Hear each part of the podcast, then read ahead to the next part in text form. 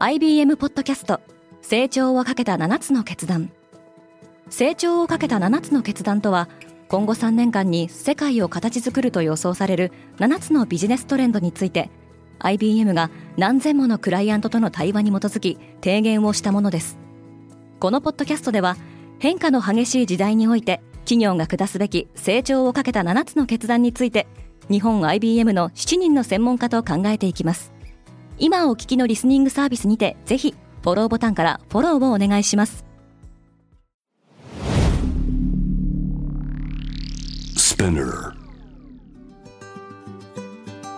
おはようございます。ケリーアンです。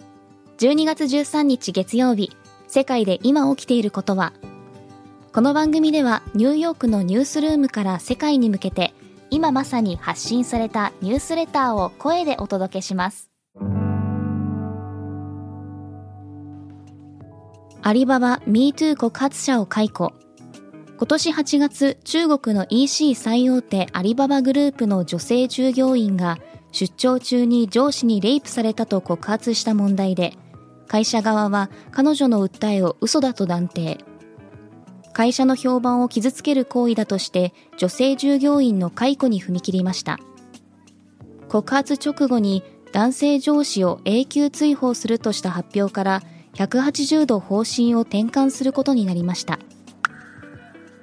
インド首相のツイッターがハッキングされた。インド首相のナレンドラ・モディのツイッターアカウントは7300万人のフォロワーを誇ります。ハッキングした犯人は、インドがビットコインを法定通貨として採用するとの偽ツイートを投稿。アカウントはその後、短時間で復旧しました。インドではビットコインなどの暗号通貨取引は禁止されています。G7 外相ロシアに警告。G7 主要7カ国の外務大臣はイギリス・リバプールで開催された会合後に共同声明を発表。ロシアがウクライナに侵攻すれば重大な結果をもたらすと警告しました。その他、同会合で現在行われている協議が、イランと主要国の間での核合意について交渉する最後のチャンスになると発表しました。EU とイギリスの漁業紛争解決へ。イギリスの EU 離脱以降、フランスの漁船がイギリス海域で漁をするには許可が必要になりました。イギリスは貿易戦争を避けるためにライセンスを追加発行することを決定。EU とイギリスの間の漁業紛争は解決に向かっているようです。ただし、フランス側の不満は消えず、北部カレー港においてイギリス製品に対する封鎖を進めるとしています。オーストリア、ようやくロックダウンから解放。オーストリアではワクチン接種が進み、感染者数が減少。これを受け、レストランやショップ、文化施設などが再開されます。一方、イギリスではオミクロン株の感染拡大を受けて、警戒レベルが引き上げられました。イスラエル首相、アブダビの皇太子と会談。6月に新首相に就任したナフタリ・ベネットがアラブ首長国連邦を訪問。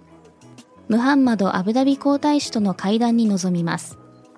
イスラエルの指導者がアラブ首長国連邦を訪問するのは、両国が外交関係を樹立して以来、これが初めてのことです。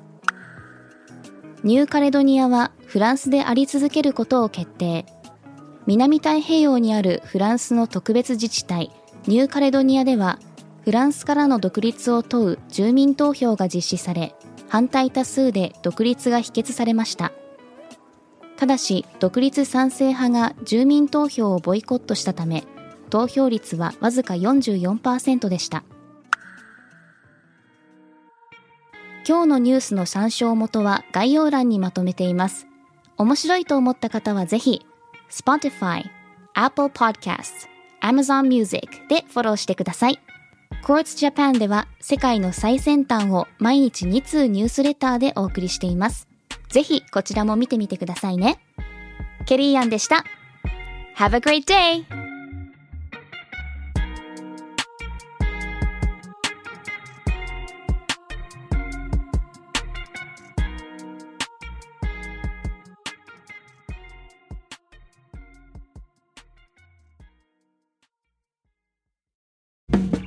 リスナーの皆様より多くのリクエストをいただいている話題のニュースを深掘りしたエピソードを週末の有料版で配信中です。今なら1ヶ月無料トライアルを実施中。詳細は概要欄に記載しています。この機会にぜひ聞いてみてくださいね。感想ご意見もお待ちしています。